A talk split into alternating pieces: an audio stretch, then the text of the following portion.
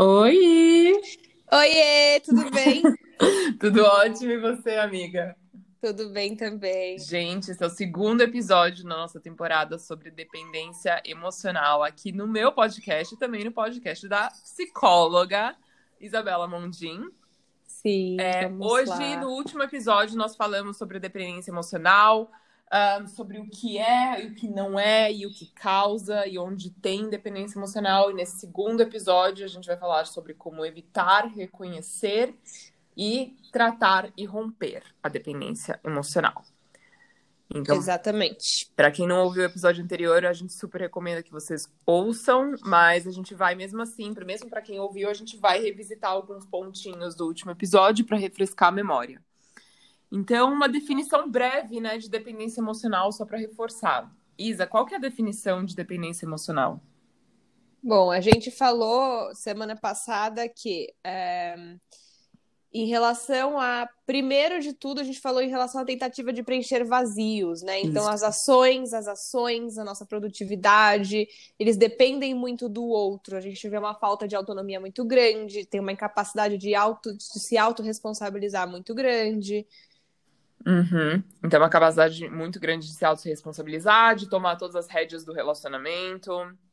Isso. de é, você basicamente a pessoa emocionalmente é dependente emocional, ela idealiza um amor que ela não consegue nunca se dar, né? Isso. Então é, é, é muito forte isso a, a ponto de custar realmente toda a saúde mental dela e, e ela cair nas mãos da pessoa. E se cai na- nas mãos da pessoa errada é um desastre, né? A gente já sabe como é que Sim. acontece.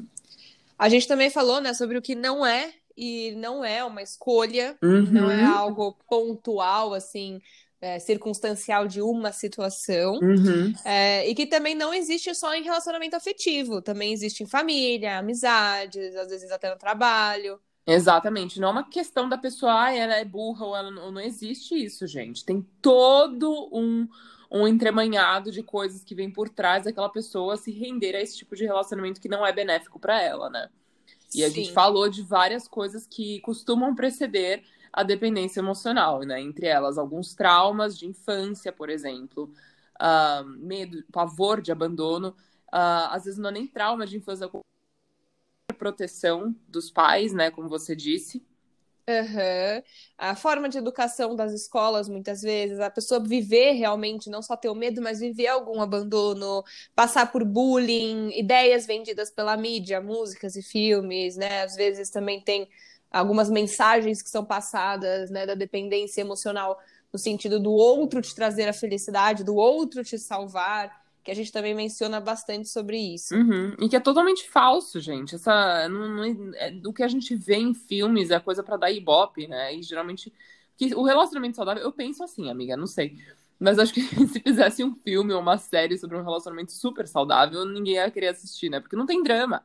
Não é que não tem drama, tem problemas. Mas assim, não tem essa coisa que faz a gente realmente instigar, é fica- ficar realmente intrigado e falar, meu Deus, É. é, o que, que- é, meu Deus, você viu que o cara fez com a outra, e depois ele vai lá na casa dela no meio da chuva e pede perdão, e ela É. tem aquela cena, e aí nunca mais faz aquilo de novo. Tipo, não tem isso, né? Não, não, não mesmo. A vida real é outra coisa. E fora que uma coisa que a gente não mencionou no, no, no primeiro podcast, que eu acho que é super válido a gente mencionar para as pessoas, é que um dos fatores, né, assim, que aumentou a quantidade de números de pessoas que passam por essa situação ou que são dependentes é, emocionalmente, é o fato de que atualmente a gente tem controle sobre tudo. Né? Uhum. Então, assim, você vai lá e você compra o computador, computador que você quer, o celular que você quer, você, claro que assim, no sentido de possibilidade financeira, mas você tem as opções, né? As opções existem. Na hora que você vai se relacionar, não existe essa coisa de eu vou escolher exatamente como a pessoa vai ser. Não tem um programa que você coloca as características né, externas e externas, e isso faz com que você tente controlar da forma que você pode. Muitas vezes as pessoas são levadas a isso porque elas acreditam que elas podem controlar tudo de uma forma ou de outra. Ah, sim, e o que é muito surreal, amiga, tipo, o que você falou de escolhas é muito forte, principalmente quando você fala de eu, eu escolho o que eu vejo no meu celular, né? Eu escolho o que É. eu vou seguir, etc, etc. E você vai, e muitos dos relacionamentos hoje em dia estão surgindo justamente por um primeiro contato virtual, muitas vezes. Ou a, a, às vezes o, o, primeiro contato nem é virtual, mas é um contato, o contato virtual ele é reforçado, ele pesa bastante. E aí a pessoa cria uma idealização sobre aquela pessoa a partir do que a outra posta nas redes sociais uhum. e que não, não se transcreve para a realidade. Né? Sim, você coloca literalmente a carroça na frente dos bois porque você cria uma ideia antes de conhecer. Exatamente. Exatamente. Então a, a nossa, a gente está muito mimado hoje em dia nesse aspecto, né, de poder escolher tudo, tudo, tudo, que a gente tenta fazer isso com as pessoas. Sim. E, e aí muita gente se frustra com isso, né? A gente tem que falar a respeito. Bom, Exato. quanto a evitar o, a dependência emocional, né? Tem muita gente aqui que acompanha nosso conteúdo e aí são meninas que são adolescentes, nunca tiveram um relacionamento sério ou até mesmo nunca tiveram namorico, né? Enfim, uhum. como evitar um, um, uma dependência emocional? A gente falou que não é uma escolha, mas o que, pode ser feito? Né? O que contribui para que a pessoa não se torne?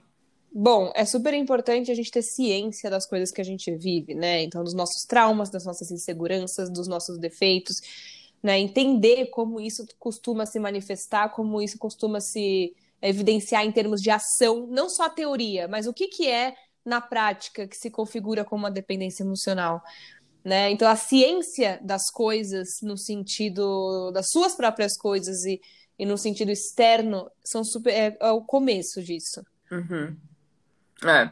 Então, você tem essa ciência do que. Um, de como você. Um, como, como os seus defeitos, seus traumas, as coisas que você passou, tanto a nível consciente quanto a nível subconsciente. Às vezes tem tanta coisa que está enterrada e você nem sabe. Entendeu? Sim. Você começar realmente a, a, a ver como, como. Que tipo de elogio eu gosto de ouvir? Que tipo de crítica faz meu sangue ferver? Né? O que, que me faz chorar? O que, que uma pessoa fala me faz chorar? O que, uhum. que eu tenho medo que aconteça, e etc, etc.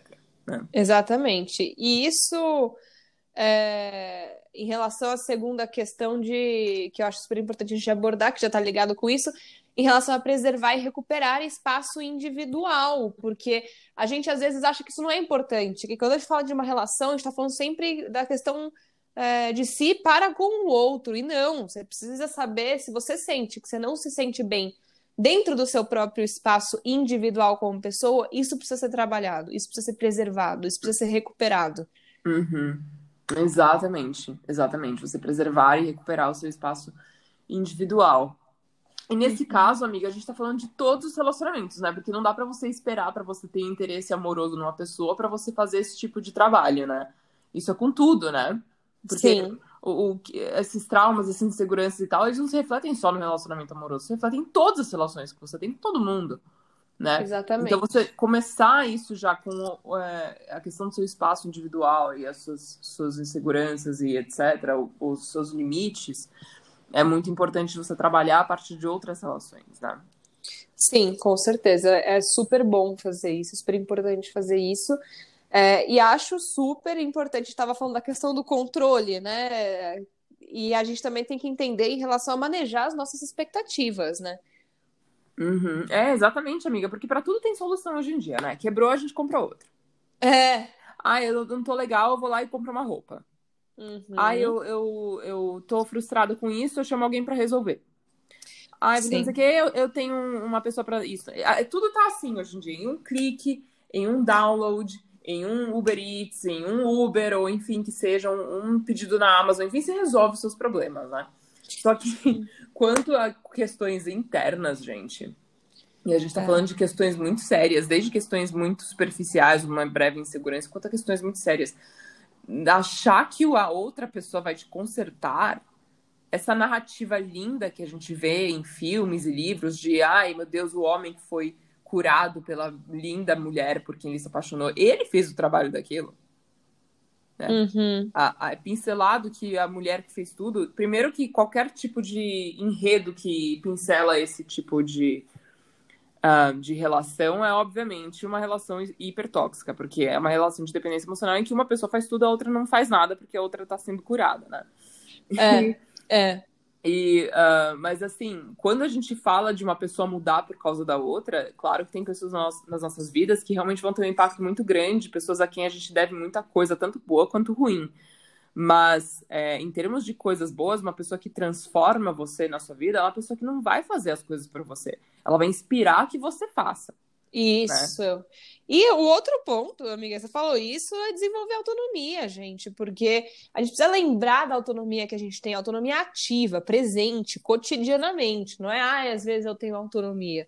Não, isso é super importante. Super, super. E assim, quanto a manejar expectativas, uma coisa que é muito importante de frisar, principalmente para essa, essa geração que é mais nova, é que assim, uh, tem muita, muita gente, eu já via isso quando era mais nova, é uma coisa que sempre me alarmou quando minhas amigas comentavam. Tipo, ah, eu tô namorando ele, tá não sei o que, mas aí tá chato, tá na rotina, tá chato. Uhum. Chato. Pera, tá estável ou está chato? É né? Porque às vezes a pessoa nem sabe, mas ela gosta de instabilidade. Sim. É, é muito importante perceber isso. Às vezes a pessoa acha que eu, e se tá estável, eu não tenho como saber se essa pessoa gosta de mim mesmo. Ah, eu não sei se ele gosta de mim, porque ah, eu não sei, eu não sei se ele gosta de mim. Por quê? Porque ele não cria caso com você? Porque ele não hum. arruma briga com você? Porque ele não provoca você? Porque ele não tem ciúmes? Uhum. Uhum, exa é. exa e eu falava pro meu ex, eu falava, meu, por que, que você não tem ciúme de mim assim que nem eu tenho de você? Ele, tipo, porque eu não tenho. Eu, tipo, eu uhum. confio em você, né? Então, é você achar que o amor ele se prova quando a, quando a outra pessoa sai do eixo, ou quando a relação, a relação sai do eixo, essa coisa de ah, a gente tem que lutar e etc. Mas calma, a gente luta juntos quando acontece alguma coisa muito séria. No momento que aquilo vira um hábito, né? Vira uma coisa rotineira na relação, obviamente não tá bem. É, e, a... e, Pode falar, pode falar. Não, e a, essa questão de luta que você falou, eu acho que isso é muito sério, no sentido de que muitas pessoas, é, o controle excessivo, a dependência emocional excessiva, a luta, ela vira o, o, hábito. Ela não vira uma coisa de momento, de uma coisa difícil que ambos estão passando, né? O sentido da luta, ele é mudado, vira uma coisa cotidiana, é uma luta estar nessa relação, é uma luta passar por isso, é uma luta aguentar isso. É, e o que é mais surreal, amiga, mas, mas o que é mais surreal, assim, eu, eu tô lembrando disso agora. Tem pessoas que definem o amor intenso, tipo, a conexão com a outra pessoa através disso, através da instabilidade. Sim. Tem gente que fala, ai, não, mas é que com ele é diferente. Com ele é diferente porque com ele é uma bosta. com ele é um inferno. É por isso que com ele é diferente. Ai, que com ele é diferente. É um inferno com ele. Uhum. Né? Só que a pessoa, ela legitimiza a conexão que tem com a outra por causa disso. Daí, quando ela cai na real e cai nas mãos de uma pessoa boa e tal, ela fica, ai, mas é chato. Gente, é um relacionamento, entendeu? Num, num relacionamento bom, ele vai ser um pouco mais estável, sim. Né? Ele vai, e não tem essa coisa de. É, esses, esses, essas uh, cenas maravilhosas hollywoodianas no, na, no, na, na, rotina. Não existe essas confissões. É porque ele não fica falando para mim que ele gosta de mim toda sim. hora. Uai, como assim toda hora? Ele não fala tanto. Como assim, né? Que frequência você precisa disso? Tá aí também, né? Sim, com e... certeza. Eu acho que assim, vamos deixar a montanha russa para as montanhas russas, né, amiga? Isso. Exatamente. Exatamente. E aí tem os próximos pontos, né, amiga? Sim, vamos a... lá. Em ah, relação ah, a. Não, não, pode falar. Não, não, pode falar, amiga. Pode falar, pode falar. Em relação, pode falar necessidade de aprovação, né? Às vezes uhum. a gente não percebe, porque, gente, vamos pensar em relação até rede social, vai, que é uma coisa que está tão presente para todo mundo. É, a rede social é algo que nos mostrou que a gente pode ter aprovação fácil e rápido. Uhum. E que uhum. depende de nós para termos essa aprovação. Né? Então a gente começou também a levar muito isso para as nossas relações. Isso existia antes das redes sociais? Existia. Isso ficou mais evidente e mais frequente, mais intenso com as redes sociais? Também. Então, a uhum. gente quer essa aprovação. Essa aprovação, para nós, muitas vezes, diz muito de, de nós mesmos. E isso uhum.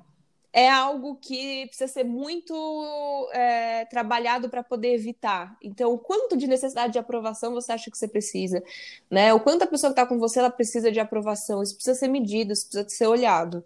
Exatamente. Exatamente. E, e é bizarro porque tem casais que realmente criam um mega de um caso porque o cara não amou o corte de cabelo novo da outra. Sim. Ou porque o cara é, fez uma, uma observação a respeito do quanto ele não gostou tanto daquela roupa e preferia a roupa que ela usava no começo do relacionamento, enfim, que seja, entendeu? É, tem gente que fica mal, fica muito para baixo por conta disso. É, as, as suas, suas emoções, elas são válidas, né? Só Sim. que você necessitar tanto dessa aprovação daquela pessoa, mesmo que sejam umas coisas mais superficiais, por quê? É, pra quê? Pra quê, com certeza. Porque uhum. se você for ver, gente, essa questão da necessidade de aprovação, ela tá muito próxima no nosso dia a dia, com algumas pequenas coisas que a gente faz, e que se a gente não prestar atenção que isso pode ser uma necessidade de aprovação excessiva, a gente não tem como trabalhar isso. Uhum. Então, assim, toda vez que você faz alguma coisa, antes de você pensar o que você achou, você pergunta para alguém, isso é um bom demonstrativo se você tem essa necessidade de aprovação é, exagerada. Exatamente. E de novo, né? São coisas que vêm de tudo quanto é lugar é, né, em termos de relacionamentos, né, em todos os seus relacionamentos. Qual a nossa necessidade de aprovação? Sim. É, como é que você vai calibrar isso? Uhum, então. E aí. Ah, pode falar, pode falar. Porque às vezes a gente esquece que, por exemplo, em relação a amizades, né? Que eu acho que é algo que a gente fala muitas vezes de relacionamento afetivo, esquece das amizades.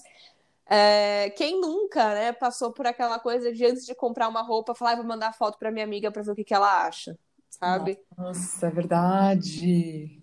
É verdade. São coisinhas Isso, assim.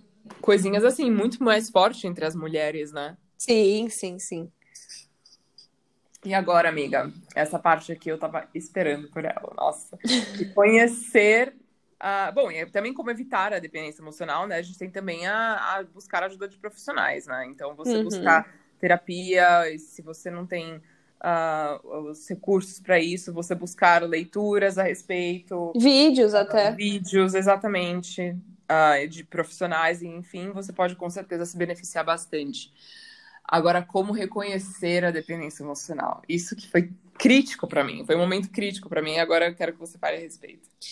Vamos lá, então. É, primeira coisa, gente, é, existem três níveis de dependência emocional que a gente pensou juntas, eu e a Ana, que a gente acabou delimitando, para ficar uma coisa mais didática, mais autoexplicativa. O primeiro é vindo de inseguranças. Então, o que? A gente sabe que a dependência emocional ela é muito alimentada por inseguranças, por baixa autoestima, por pouco autoconhecimento. Isso são fatores que são como se fosse uma camada mais superficial da dependência emocional. É aquilo que alimenta ela, é o que está no topo. Uhum. Também a gente tem um outro nível que pode. É, a dependência emocional ela pode ser advinda de traumas. Então, a pessoa viveu um abandono, é, a pessoa ela tem viveu superproteção dos pais na infância, é, o medo excessivo da crítica por questões às vezes pessoais e outras outras questões. E aí já é, por exemplo, uma camada mais profunda e que para uhum. você, se você tem essa cara, essa questão, você também tem a primeira em relação uhum. à insegurança, baixa autoestima e questão do autoconhecimento. E o terceiro nível é advindo de transtornos de personalidade, né? Ou traços de transtornos de personalidade. E a pessoa, se ela tem um transtorno de personalidade, também é, necessariamente vão ter outras questõezinhas aí dessas outras outros níveis que a gente mencionou. É, exato. Né? O nível 2 não existe sem o nível 1 um, e o nível 3 não existe sem o nível 1 um e 2, né? Sim. Então engloba, engloba tudo isso.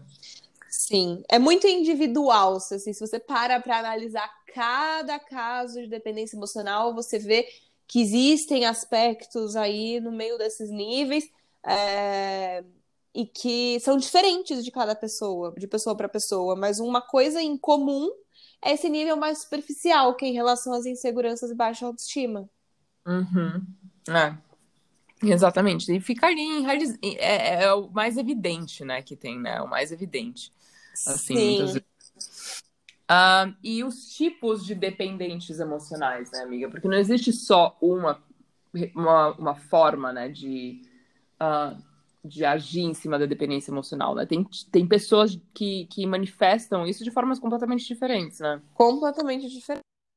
A gente tem, por exemplo, uma pessoa que ela é passiva, né? Ela é mais moldável, aquela pessoa que precisa da aprovação, que ela é, busca essa segurança de alguma forma, então tem muito medo de ser abandonada e constantemente questiona a pessoa para saber se a pessoa ainda gosta dela, se a pessoa ainda quer estar com ela. Uhum. Mas muitas vezes não é uma pessoa que, que, que confronta muito, né? Muitas vezes ela não é agressiva, né? Exato. Tem, é... tem pessoas que são assim, né? Eu tenho uma amiga que é totalmente assim. Sim, sim, sim. E aí a gente tem outro polo, né? Pessoas que são mais agressivas ou passiva agressiva e que ela faz aquela por meio dos ciúmes, da podar o outro, a possessividade, o controle, às vezes tem rompante de raiva, de é, ficar muito nervoso, né? Uhum, exatamente. Daí demonstrado pela, por uma agressão verbal, até mesmo física, né? Uhum. Física. Aí eu venho, eu fiz uma pergunta, né, que foi para você durante o planejamento desse episódio. É, Isa, como que um profissional, né, uma psicóloga, um psicólogo comunica a dependência emocional do paciente quando ele ainda não sabe que tem? Né, como é feito esse processo? Obviamente não é uma pergunta só, uma, uma frase só que você pega e fala isso para o paciente, é todo um processo, né? Claro, claro. Eu acho que assim, a primeira coisa é, normalmente a pessoa, quando ela relata certas coisas, ela já relata com um tom de preciso de ajuda, até porque ela tá contando isso na terapia, né? A pessoa, uhum. ela sabe que ela tem uma hora, uma vez por semana, e que ela quer aproveitar isso para tratar das questões que mais estão incomodando. Então, normalmente a própria pessoa já verbaliza isso no sentido de tem algo errado e eu não sei o que. E aí, uhum. muitas vezes, mais do que isso ficar claro para você como terapeuta, de você olhar e falar, ah, eu sei o que é isso. É... Às vezes a pessoa é mais importante do que tudo a pessoa ver sentido e enxergar aquilo. Então, normalmente, por meio de questionamentos que você faz para a pessoa com aquilo que ela está te contando, a própria, a própria pessoa chega à conclusão de que deve haver um tipo de dependência. E aí, depois que a pessoa chega a essa conclusão, você pode explicar para ela em termos mais teóricos, porque isso deixa o sentido ainda mais fortalecido. Uhum. Mas é todo um processo mesmo, né? As pessoas acharem que, ai, gente, eu sou dependente emocional e eu quero ir na terapia e eu quero resolver isso, tipo, já, entendeu? De, de pronta, prontamente. Não, não é assim, é todo um processo, é toda uma coisa. E o, e o próprio profissional vai induzir o paciente a isso, né? Sim, porque a gente, o objetivo não é apontar dedo para ninguém, não é fazer com que a pessoa se sinta mal sobre aquela questão, pelo contrário, é fazer com que a pessoa perceba que ela pode desenvolver autonomia, que ela pode desenvolver, sair dessa relação, que ela pode trabalhar em cima dessa, do autoconhecimento, da insegurança. Então, é, trazer a pessoa para ação. Uhum. É, exatamente. E uh, a gente tinha falado também, né, de uh, formas de a pessoa identificar é, essa dependência emocional, muitas vezes assim, às vezes um exercício que ela pode fazer sozinha, né? Uhum. Que é tipo você tentar identificar pelos outros. Eu, eu, já tive amigas que são muito capazes de, uh, de ver a situação dos outros de uma forma muito clara. Nossa, isso aqui não funciona. Nossa, isso aqui é péssimo para ela. Nossa, ela não merece passar por isso. Tal, Mas quando era com ela, ela não conseguia. Sim. Né? E aí, no momento que você começa a ver pelos outros, a coisa começa a mudar. Sim, acho importante. Essa, essa identificação é super importante. E também, gente, uma coisa que é, particularmente falando, eu gosto muito de fazer é assistir vídeos que é, exemplifiquem com cenas de filmes, sabe? Coisas que às vezes a gente uhum. assiste e fala, ah, então isso é natural, isso é ok, isso não tem problema. E aí eles mostram o, o, aonde que se configura o problema naquilo, aonde que está a questão daquilo, e é super importante, é um outro nível de aprendizado. Nossa, desse jeito eu não sabia. É ótimo. Gente do céu, a gente precisa falar disso depois. a gente precisa falar disso, amei. Sim. Amei. E aí, finalmente, temos aqui, né? Como romper a dependência emocional, no caso, não assim uma coisa de cura, né? Mas assim, como romper a, a, a dependência emocional com aquela pessoa de quem você é emocionalmente dependente caso. Ou muitas vezes uma, a sua questão da dependência emocional. Como é que você rompe isso? Uhum. Eu acho que quando eu estava planejando, você usou uma palavra muito verdadeira. Porque, assim, gente, não vamos falar que é uma coisa fácil e, e, simples. Então, assim, é feito sim de sacrifícios. É uma coisa difícil. É uma coisa uhum. que exige da gente. Mas o primeiro ponto que a Ana falou, e eu queria até que ela desdobrasse isso, é em relação a criar uma disciplina, porque é, é o começo desse sacrifício. Uhum. É. É uma disciplina emocional muito forte que você cria, né? Eu tinha comentado tá, no TikTok é, a respeito. Porque a dependência emocional, ela é um tanque dentro de você, gente. Eu falo isso porque eu já fui dependente emocionalmente, tá? Pra quem não sabe, eu acho que todo mundo já sabe, mas eu faço questão de frisar, porque tem gente que acha que eu sou essa pessoa que nunca passou por nada, né? É, é um tanque de dependência emocional. E você tem que saber o que, que abastece esse tanque. Uhum. E é tipo, você sabe o que abastece, mas você não quer parar de fazer aquilo. Você Sim. não quer parar de fazer aquilo. Você sabe que você tem que parar, mas você não quer parar. O que que abastece esse tanque? Todas as migalhas que você cisca para encher esse tanque. Uhum. Então, ah, e depende até coisas grandes, né, no caso. A sua necessidade de aprovação do outro, como a gente estava falando.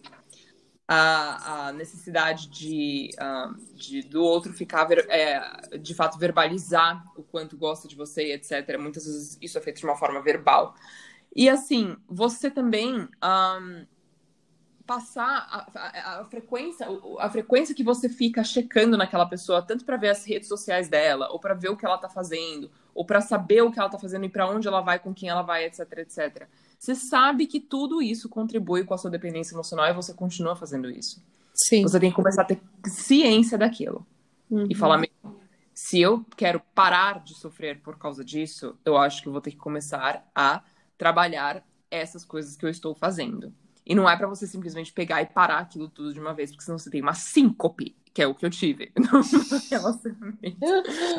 Uma... Não, gente, eu tinha crises de ansiedade, assim, física, sabe? Física. Então, é, você pegar e saber quais migalhas que. E, assim, gente, às são as coisas mais pequenas. Você fica vendo os stories dele. Você fica vendo ah, quem que ele tá seguindo agora. Você fica vendo ah, as fotos que ele foi marcado, pra ver o que ele tem Os feito. lugares, as músicas Ah. que posta. Exatamente. Você perguntar para suas amigas a respeito daquela pessoa e tal, tal, tal. Isso tudo contribui para o seu sofrimento. Você sabe que você sofre sabendo dessas coisas. É, uma- é muito louco porque você fala, ah, eu quero ver, eu quero saber. É. Mas você sabe que você vai sofrer. Você sabe que você vai só postergar ah, o seu progresso, né? Uhum. É importante se per... toda vez que você for tomar uma atitude desse tipo, é importante você se perguntar pra quê? O que que eu vou conseguir com isso? Onde eu vou estar me acrescentando, beneficiando se eu for ver ou saber ou perguntar sobre isso? Exato. E assim, gente, eu falo, cara, eu falo que já fui. Porque, meu, são as coisas, assim, mais absurdas e, assim, inimagináveis. Você fala, meu, só eu faço isso e mais ninguém. Eu joguei no Twitter e eu falei, lá vai você, a trouxa, procurar no Google as letras da música que ele tá ouvindo pra saber se tem sinais de que ele gosta de você naquela letra, né? E a reação das pessoas, tipo, meu Deus do céu. Né? Teve gente que falou, meu, como assim? Tem gente que faz isso? Tem- Mas ó, isso foi a minoria. A maioria falou, meu Deus, como você sabe que eu faço isso? Como você sabe que eu faço isso? Porque a gente faz isso. Nosso cérebro quer a- aquela, aquele rush, sabe? A gente quer buscar significado. A gente quer justificar tudo isso que tá acontecendo e como que a gente se sente sobre aquela pessoa. Eu quero acreditar que aquela pessoa gosta de mim. Então eu vou fazer o quê? Eu vou procurar no Google as letras dessa música que ele colocou no story pra saber se tem mensagem pra mim, tipo, como se fosse código Morse. Sim, né?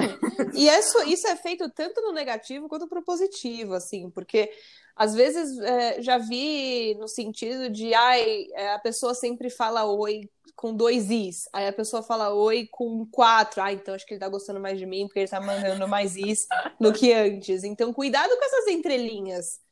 Exato, principalmente no virtual, gente. O cara, ai, porque eu, ai, nem fala mais comigo direito, como assim? Ai, porque ele mandava um monte de emoji, hoje ele só manda uma risada curta, tipo, Uhum, o que que isso diz? O que que isso diz, exato. né?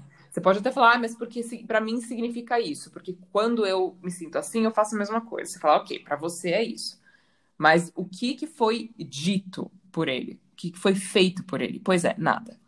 Então, vamos voltar pra cá, né? E é difícil, gente. A nossa cabeça busca essas coisas, né?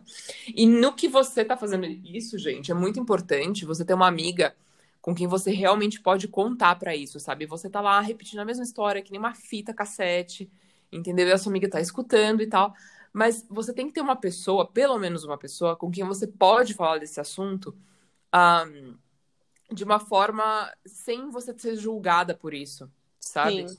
E assim, porque essa questão da dependência emocional, para mim, eu até falei, um, eu não tinha comentado com você isso no, no nosso planejamento do episódio, mas é uma coisa que eu preciso comentar porque aconteceu uh, ontem, né? Perguntaram, né? Uma moça perguntou sobre o transtorno alimentar da amiga dela. É, e, e que a amiga dela não pode ir pra terapia e como se recuperar e etc. Eu falo, gente, para mim, eu falo parte da minha experiência, né? Isso se aplica muito pro meu, pro meu caso de dependência emocional também que assim, o meu transtorno não parou quando eu restaurei meu peso. O meu transtorno não parou quando eu comecei a comer e de uma forma normal. O meu transtorno não parou quando eu parei de restringir minhas calorias. O meu transtorno parou quando eu comecei a ignorar as vozes na minha cabeça. E elas vêm todo santo dia. Uhum. Né? Então, assim, o que, que você faz a respeito da, da, das suas urgências? Eu simplesmente acordar no dia seguinte e falar, pimba, então eu vou parar de fazer tudo antes, porque agora eu não tô mais transtornada, então eu, eu tenho, agora tô saudável, etc. Não, porque por dentro você tá um caco. Então, tem uns. Ao mesmo tempo que você tem que tomar essas atitudes para você realmente melhorar, você não pode uh, rejeitar a sua condição. Sim. Então, você tem a necessidade de falar a respeito dessa pessoa de quem você é dependente emocional, fale. Uhum. Não tenta jogar fora. Entendeu? Você pode nem até... ignorar. Nem ignorar. Entendeu? Nem ignorar. Assim, respeita os seus desejos de falar sobre isso com alguém que é, está disposto a te ouvir e a te confortar. E para mim, é, foi uma coisa muito boa, porque eu, toda vez que eu faço isso, que eu falo de uma pessoa, eu faço uma super revisão daquilo.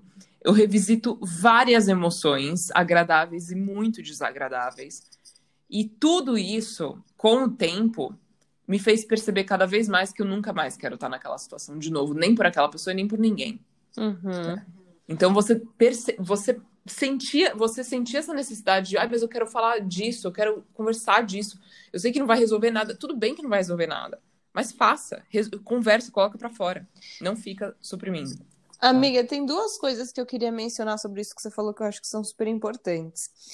A uhum. primeira é um alerta, um cuidado aos ouvintes, ouvintes das pessoas que estão te buscando para isso, porque às vezes a gente não sabe bem como lidar, né? Putz, acolho, não acolho, falo, não falo. E é, uma coisa eu digo em relação até à psicologia comportamental fala muito sobre isso, porque uhum. vamos, vamos pressupor que uma pessoa ela chega e ela tá te contando as coisas da relação, e parte ela uhum. enxerga como absurdo ou como para ela sendo algo muito doído, e parte não, parte que você enxerga. Quando uhum. se você responde a isso com crítica, no sentido de olha o absurdo, olha isso que você está falando para mim, como que, você, como que você se submete a isso, como que você é, aceita e acha que isso é ok, não sei o quê. Se você vai uhum. para essa linha de comunicação, na cabeça da pessoa gera o quê? Preciso me justificar, preciso mostrar o que, que é bom nessa pessoa para que eu esteja com ela. Pra a pessoa Exato. não falar, nossa, mas como você se submete? Ah, como? Porque tem outro lado, tem o que é bom. Tem... Então você vai fazer a pessoa entrar na própria cabeça dela e resgatar o que tem de positivo, o que nossa. tem de legal. Então você está conseguindo exatamente o oposto do que você queria. Você está treinando a pessoa a se justificar. Se justificar e, e ficar revivendo as migalhas que eram boas muitas vezes. Não, fora a vergonha que você gera na pessoa. Sim. A vergonha. Sim, porque ela, é. ela percebe esse, é, essa montanha russa de novo. Então, assim, tava Sim. lá falando mal, de repente ela precisa falar super bem da pessoa, nem ela entende o que tá acontecendo.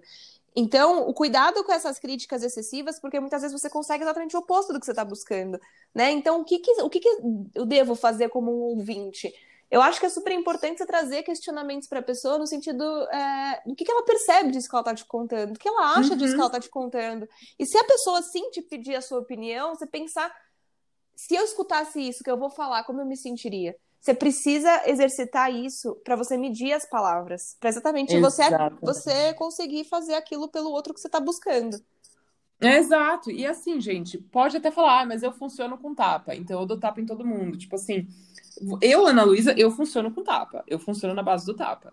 Agora, eu sei que não é todo mundo que é assim. Eu não sou. Então, se eu tenho uma amiga. Pois é, pois é. Entendeu? Então, se eu tenho uma amiga que vem e fala a respeito, é outro tom. Uhum. Eu sei que eu não sou ela, entendeu? Eu sei que eu não sou ela. E assim, gente, mesmo funcionando na base do tapa, tem horas que eu quero ser confortada assim. Claro. Né? Isso é óbvio. E assim, gente, essa questão de dependência emocional, como a gente falou, gente, não é uma escolha, Uhum. entende? Não é uma escolha. Então, quando você se vê numa situação dessa, que é muito vergonhosa, assim, que você sabe, eu não tô falando que eu julgo como é vergonhosa, mas é vergonhosa pra vítima.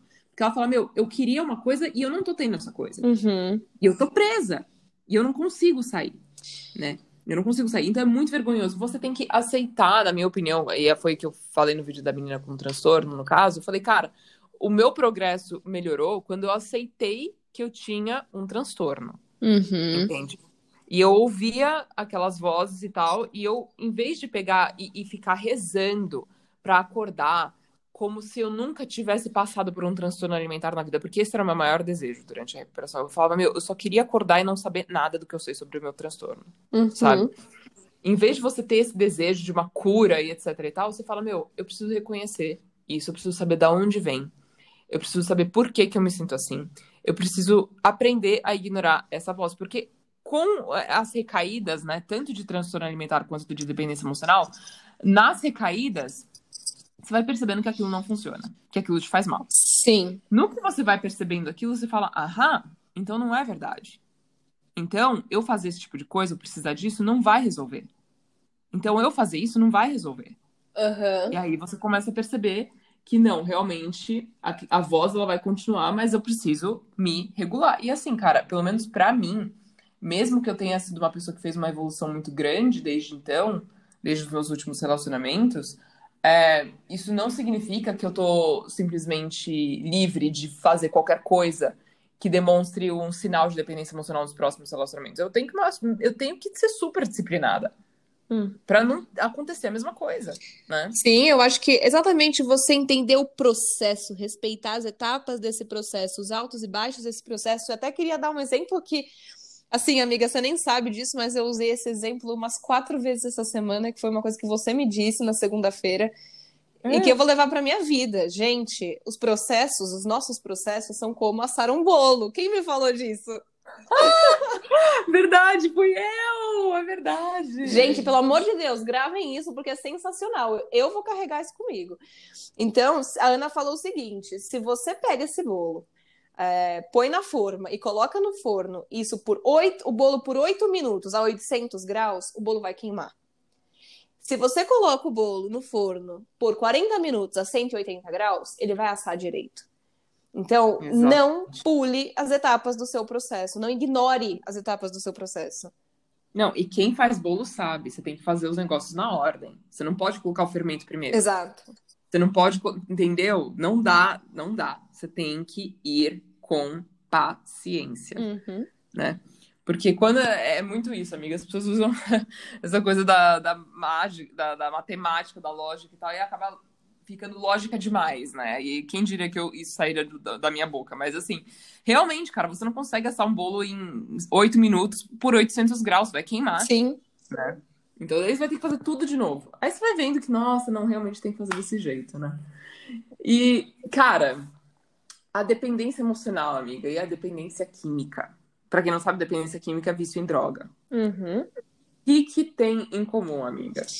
Então, é, a gente até fez umas pesquisas em relação a isso, porque tem sim coisas em comum. Tem inclusive grupos de apoio e de ajuda para dependentes emocionais, né? Nos Estados Unidos, eles têm o Codependents Anonymous, então é, é uma coisa que ela é vista, né, como uma dependência mesmo, como uma dependência química. Exatamente. E tem 12 passos. Tem os 12 passos, tem as reuniões, tem. Sim, É muito sério isso. Tipo, é muito sério. exatamente, exatamente, é mesmo. É uma organização grande aqui. E eles operam, tá até no site, né? World, né? Tipo, eles operam no mundo inteiro. Sim, sim. Então, mas é, obviamente, tá, tá concentrado lá. É, gente, e, e fica atenta com isso, porque assim, eu não tenho dependência química, eu tenho dependência emocional, mas ah, eu já lidei com pessoas com dependência química, e aí a pessoa fica limpa um tempo, e aí fala, ai, mas e se eu usasse uma vez só? Tipo, só uma vez, ou entendeu? Tipo, eu quero ver se eu consigo usar, tipo, só às vezes. Só um pouquinho. Só um pouquinho, não, só um pouquinho, só um pouquinho. Aí você cai e recai, né? E aí fica aquele negócio, meu, a pessoa usa por, tipo, três meses seguidos, assim, tipo, não para, né? Uhum. Porque primeiro vira uma coisa, tipo, ah, vai ser só hoje. Ah, não, mas vai só o final de semana, só o final de semana. Ah, mas aquela semana, a semana que vem não tem mais nada. E vai justificando, né? E vai levando. E, cara, com a dependência emocional, gente, fica muito atento, porque às vezes você se vê fazendo progresso e você acha que você tá mais forte nossa, eu fiz muito progresso quanto à minha dependência emocional naquela pessoa, eu tô me sentindo muito mais forte. E se eu reatasse uh, algum contato com aquela pessoa? De repente, não um relacionamento, mas e se a gente ficasse só amigo? Uhum. E se a gente, então, uh, ficasse amigos com benefícios, né? Exato. Vai lá, filho. Vai lá. Uma coisa, amiga, que eu acho que em relação a isso, gente, que a gente pode trazer para um nível lógico para explicar por que que a Ana tá dizendo isso, de ah, você vai lá tentar só como amiga depois de um tempo, você vai ver o que vai acontecer, porque assim, a dependência química, né, tanto química, tanto dependência emocional, a gente, o corpo, o nosso corpo, ele cria resistência às coisas. Uhum. Então, assim, se você precisa de X, depois você precisa de 2X, depois de 3X, depois de 4X. Isso também funciona para relacionamento, para dependência emocional. Então, da mesma forma que isso acontece com dependência química, em termos cerebrais, em termos comportamentais, isso também acontece para dependência emocional. É como se a gente fosse pensar num antibiótico. Se você decide ah, deu cinco dias, eu tô sem dor, mas o médico mandou tomar sete, mas como eu tô sem dor, eu vou parar, e você para, a bactéria vai voltar mais forte. Nossa, amiga, perfeito exemplo. Uhum, é isso. Perfeito. Porque vai ficar cada vez mais difícil. Sim. Vai ficar cada vez mais difícil, cara. E sabe o que eu vejo, assim, também? Que dependente é, químico, desculpa, é, ele fica cada vez mais ligeiro. Hum. Ele fica cada vez mais ligeiro não só para mascarar a recaída e o uso, mas ele fica ligeiro também para para lidar com aquilo, muitas vezes. Obviamente, de uma forma completamente disfuncional. Mas ele acha que ele fica bem porque ele consegue esconder dos outros e consegue ficar uma coisa. Ah, agora eu consigo trabalhar usando. É, mas vamos ver, vamos ver por quanto tempo? Exatamente. Vamos ver por quanto tempo? Vamos ver como que vai ficar. E aí a pessoa vai vendo que antes ela usava a droga para ir em festa. Agora ela tá usando a droga para trabalhar. Sim. E para tudo. Então a resistência dela tá, tipo, maior, assim, sabe? É uma coisa que já tá pegando muito mais aspectos da vida. E, e assim, é isso cara, que acontece. Uhum, porque quando você tem uma pessoa. E assim, gente, é, é difícil, sabe? Tem pessoas com quem você fala, meu, mas essa pessoa ela é boa para mim. Tipo, ou às vezes a pessoa é legal, ou às vezes a pessoa é isso, mas você tem esse problema com ela, cara.